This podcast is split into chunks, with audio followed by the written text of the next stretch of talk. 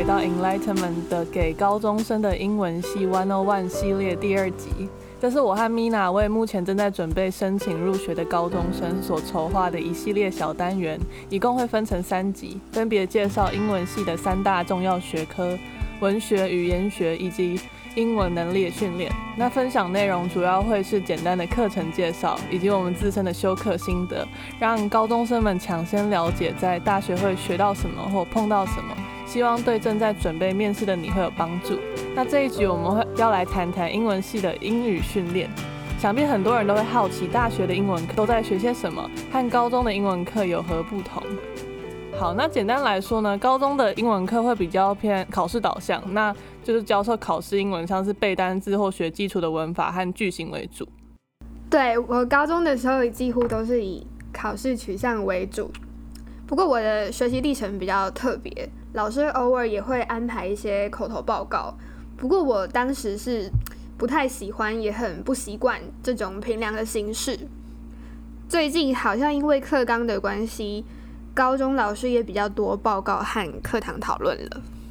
好像是这样，没错。现在的学制和我们那个时候好像又不太一样了。不过上大上了大学之后呢，会更重视产出的部分。读跟写的比例会相较于高中的时候多很多。那在学习用英文讲述或书写想法的同时，也训练我们的口条、报告能力、临场反应，还有最重要就是能否真的学以致用。那相较于过往以选择选择题为主的考试，当你今天真的能用一个语言清楚说出或写出你的想法，我觉得才算是真正掌握了一个语言。也因此，英文系的学训练很重要的一环，就是要精进学生对于英文这个语言的掌握程度。那今天的主要部分会介绍我们的写作与阅读课以及口语训练课。那呃，在后面会以写阅课还有口训课简称。那写写阅课就是作文课啊，口训课就是口说课这样。那我们每一门课都至少有三位老师开课，所以上课方式因老师而异。今天的分享主要是我们自己修过的课的心得，以及过程中我们比较印象深刻的部分，让高中生对于课程可以有更具体的想象。然后我们先从大一的英文课，也就是写阅课开始。回想刚进大一的时候，Mina 有什么印象比较深刻的部分吗？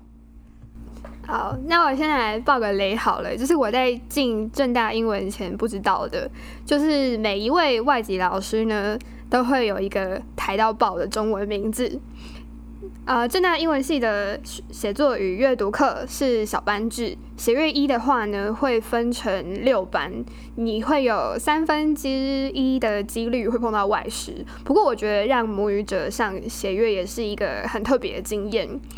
呃，印象深刻的部分呢，就是我大一的时候上的是 M 先生的写乐，他是一个很直接的老师，他曾经批评过我们写的东西是 trash，呃，或者是 a piece of 狗屎，当时也是蛮受伤的，但是我们因为是小班制，所以感情很好，然后我们也曾经拿上课的时间来庆生、拍家庭合照，还有毕业欢送会。他偶尔还会提到他的人生故事，他的人生故事真的超级精彩，但是他只愿意在课堂上分享。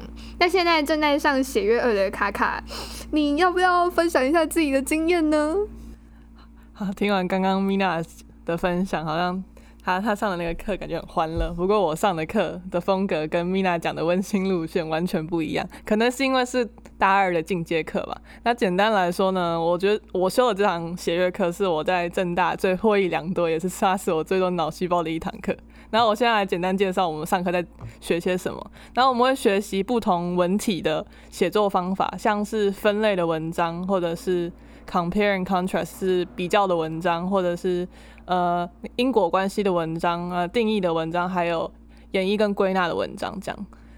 对，好，那我们也会，我们也会去训练怎么立论。那我们练习的方法就是每周会有阅读作业，那要阅读一篇文章，然后要抓住文章的主要论点，然后也会透过写作练习去组织我们自己的论点，这样。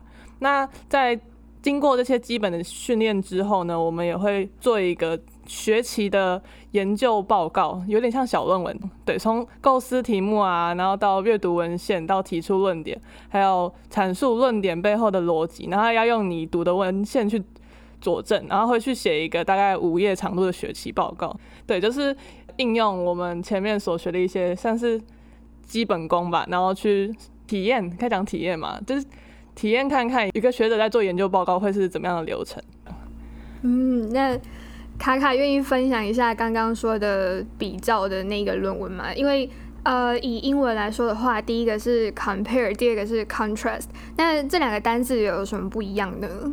那简单来说，compare 有点像是比较两个东西的呃相同之处，那 contrast 就是找出它们不同的地方。这样。好，那我简单说一下我的修课心得好了，就是。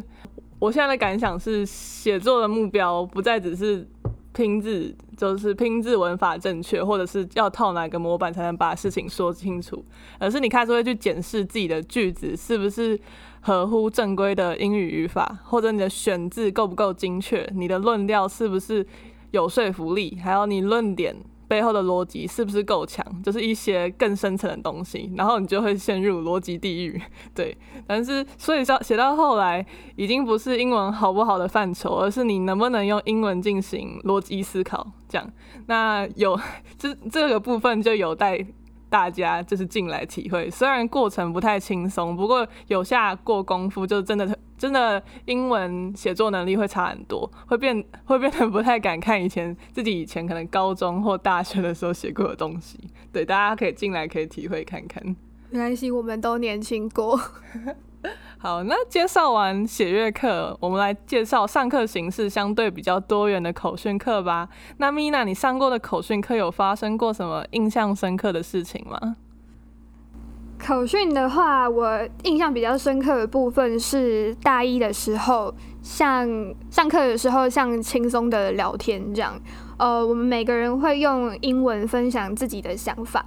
老师上课的方式是每个星期会有一组学生报告，接着我们会针对学生报告的主题进行讨论，然后你就可以借此认识同学啊，还可以制造一些内梗，这样。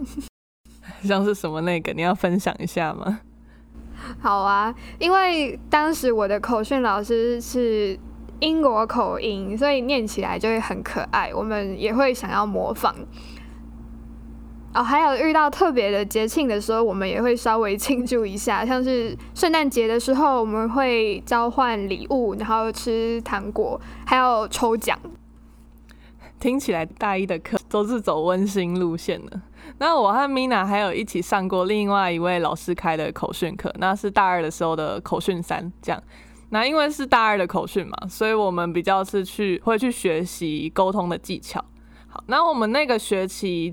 呃，课程主要的重心就是学习说服人的技巧，就是 persuasive speaking 嘛。然后我们那时候有教一个算是沟通技巧的，嗯，该说策略嘛，它叫 motivated sequence speech。那它是那个普渡大学一个教授提出来的呃沟通策略。那简单来说，分成五个部分，是先引起你的观众注意，然后再定义问题，然后提出解方，然后。让预期成果具象化，就是让观众看得到那个预期的成果，然后最后就号就是号召行动。老天爷啊，这些东西把我的回忆都勾起来了。那我们就分享一下我们当初做的主题是什么好了，这样大家比较知道到底在干嘛。当初我讲的是让大家去吃安酒，安酒就是山上宿舍正大山上宿舍的食堂。那因为当时的同学们比较多人住过山上的宿舍，然后食堂的东西对我们来说就相对普通啦，正大的食物嘛。那大家就比较不喜欢去吃安酒这样，但。我的目标就是无论如何要让大家想要去吃。那我觉得我当时的报告超级失败的，但我很喜欢卡卡的题目。谢谢。不过我觉得你的你的那个报告没有很失败，因为我后来真的有去吃安酒。好，那我我自己做的报告题目是说服大家去海边不要涂防晒。然后我记得我的简报上有放，就是最后 call to 哎号召行动，号召行动因为是 call to action 的部分呢，我是放学学比尔，因为呃那个迷因图是这样啊，呃会说比尔很棒，学学比尔，然后我就想要用这个梗去就是。呃，号召行动这样好。呃，那我们上课的形式相当多元，除了传统的辩论，我们还玩了很多游戏。我们上的那个老师的课，他的一大特色就是他很喜欢带游戏这样。那像是我们有玩一个叫 LARP，L A R P，反我后来上网查，它好像中文就是剧本杀的意思。我跟你说，就是。剧本杀这种东西，你去外面玩还要付钱，你在英文系上课就可以直接玩了，而且还是免费的。然后它的剧本写的超级精彩。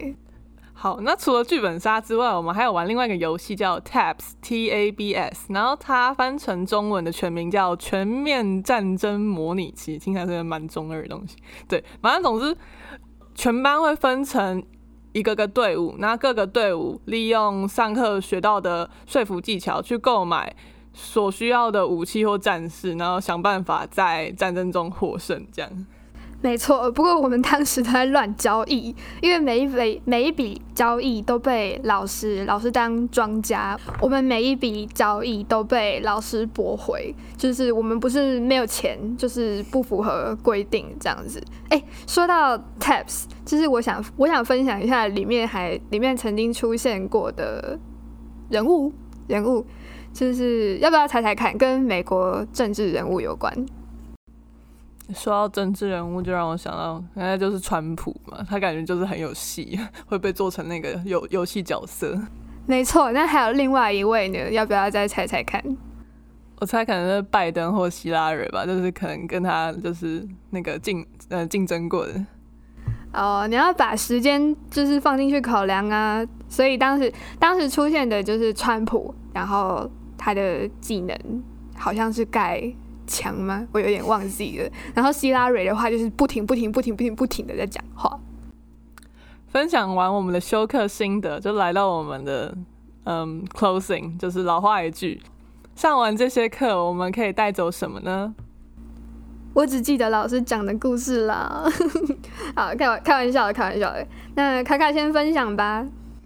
好，那以以写月课来说，我获得的就是我的抗压性变高了，因为我们呃每写完一篇作文都要跟教授 meeting，然后去修改我们写的作文，那教授就会一直呃对针对你的内容提出意见，就是你可能哪里想的不够细腻，哪里逻辑有问题，就是他就会一直去算是挑战你写的东西嘛，所以一开始可能会觉得有点挫折，但是到后面就会开始习惯。对，因为，嗯，以写作文来说，呃，去接受别人的质疑，算是蛮重要的一件事情。因为有质疑，才会你才能去发展出更完整、更更完整的观点。好那另外一个收获就是，我们不再只是学习考试英文，而是实际可以运用在生活中的英文，包括工作之类的。不过，我们学的英文对考试还是很有帮助啊，因为很多课堂练习都跟 GRE 还有 TOEFL 的题型很像，所以所以也算是一大收获。那我的部分呢，我获得的就是搭配第一集讲到的那些文学基础课，可以训练英文的。思维逻辑好，希望听完这集的介绍后，能让你对于大学的英文课有更具体的了解。那在下一集的节目中，我们会来聊聊一般高中生比较没有听过的，但也是各大英文系、外文系一定会包含的学科，就是语言学。那到底语言学在学些什么呢？跟英文的文法有什么不同呢？语言学学的东西，实际上又可以拿来干嘛呢？想知道更多吗？那就持续收听我们的节目，我们下一集再见，拜拜，拜拜。